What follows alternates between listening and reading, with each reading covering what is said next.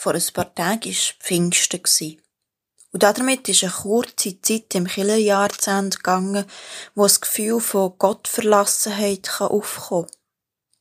Christus ist in den Himmel aufgefahren, hat seine Jünger und die Menschen verlassen. Er hat zwar schon versprochen, er sei noch alle Tage vor Weltzeit bei ihnen, bei uns. Und gleich ist es ein Moment vom Abschied. Ein Moment, wo ein Bruch ist mit dem, was vorher war. Die Jünger müssen sich neu sortieren. Wir können dabei zuschauen, wenn wir das erste Kapitel vor Apostelgeschichte lesen. Und wir merken, sie probieren sich eine neue Struktur zu geben. Schauen, wie sie sich in Zukunft organisieren wollen. Bis dann mit dem Pfingstereignis neue Bewegung in die Sache kommt, bis Gott inspirierend eingreift. Wenn wir heute Ufer und Pfingsten feiern, dann ist für uns die Zwischenzeit, die zehn Tage, weniger schwierig auszuhalten. Es plagt uns keine Ungewissheit, weil wir ja wissen, dass Pfingsten kommt und wir darauf hoffen, dass Gott der Geistkraft wieder bei uns ist. Vielleicht darum schenken wir dieser Zwischenzeit, dem Dazwischensein, gar nicht so viel Beachtung. Dabei, so habe ich den Eindruck, lebt der christliche Glaube gerade von diesen Zwischenzeiten. Nicht nur die zwischen Ufer und Pfingsten oder Karsamsti ist so eine Zwischenzeit.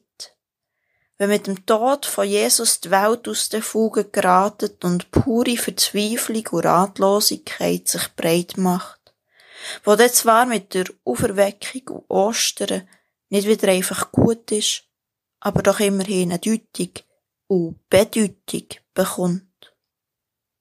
Und auch der Advent ist so eine Zwischenzeit.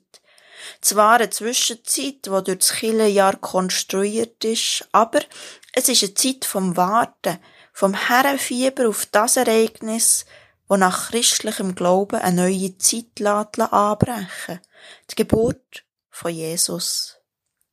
Es ist eine Zwischenzeit, die schon geprägt ist von dem, was dann kommt, wo aber vor Weihnachten noch nicht ganz da ist.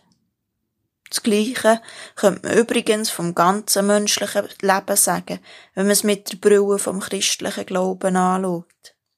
Es ist ein Leben, das damit rechnet, dass es nicht ganz ist, nicht ganz kann werden, ausser durch Gottes Hilfe und Wirken.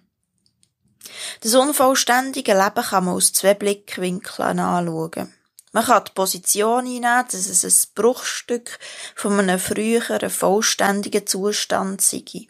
Oder man kann denken, dass es das Element von etwas sei, was sich dann einmal zu einem grossen Ganzen zusammenfügen.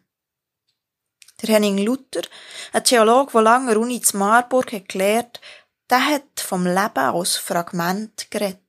Ein Fragment ist etwas, wo erkennbar ein Teil von etwas ist. Und weil man merkt, dass es nur ein Teil ist, zieht sich die Aufmerksamkeit fast schon automatisch darauf, dass da auch noch ein Ganzes wäre. Ein unbekanntes Ganzes.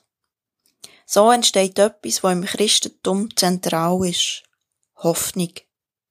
Weil der Blick auf das gelenkt wird, wo auch noch sein könnte, nicht nur auf das, was ist. So beschreibt es der Henning Luther. Und Hoffnung, das können wir in unseren Zeiten, wo wir im Weltgeschehen ständig von einem dazwischen ins andere rutschen, wirklich gut brauchen. Der habt Sarah Egger gehört. Ich bin Theologin und wissenschaftliche Mitarbeiterin in praktischen Theologie an der Philipps Universität in Marburg.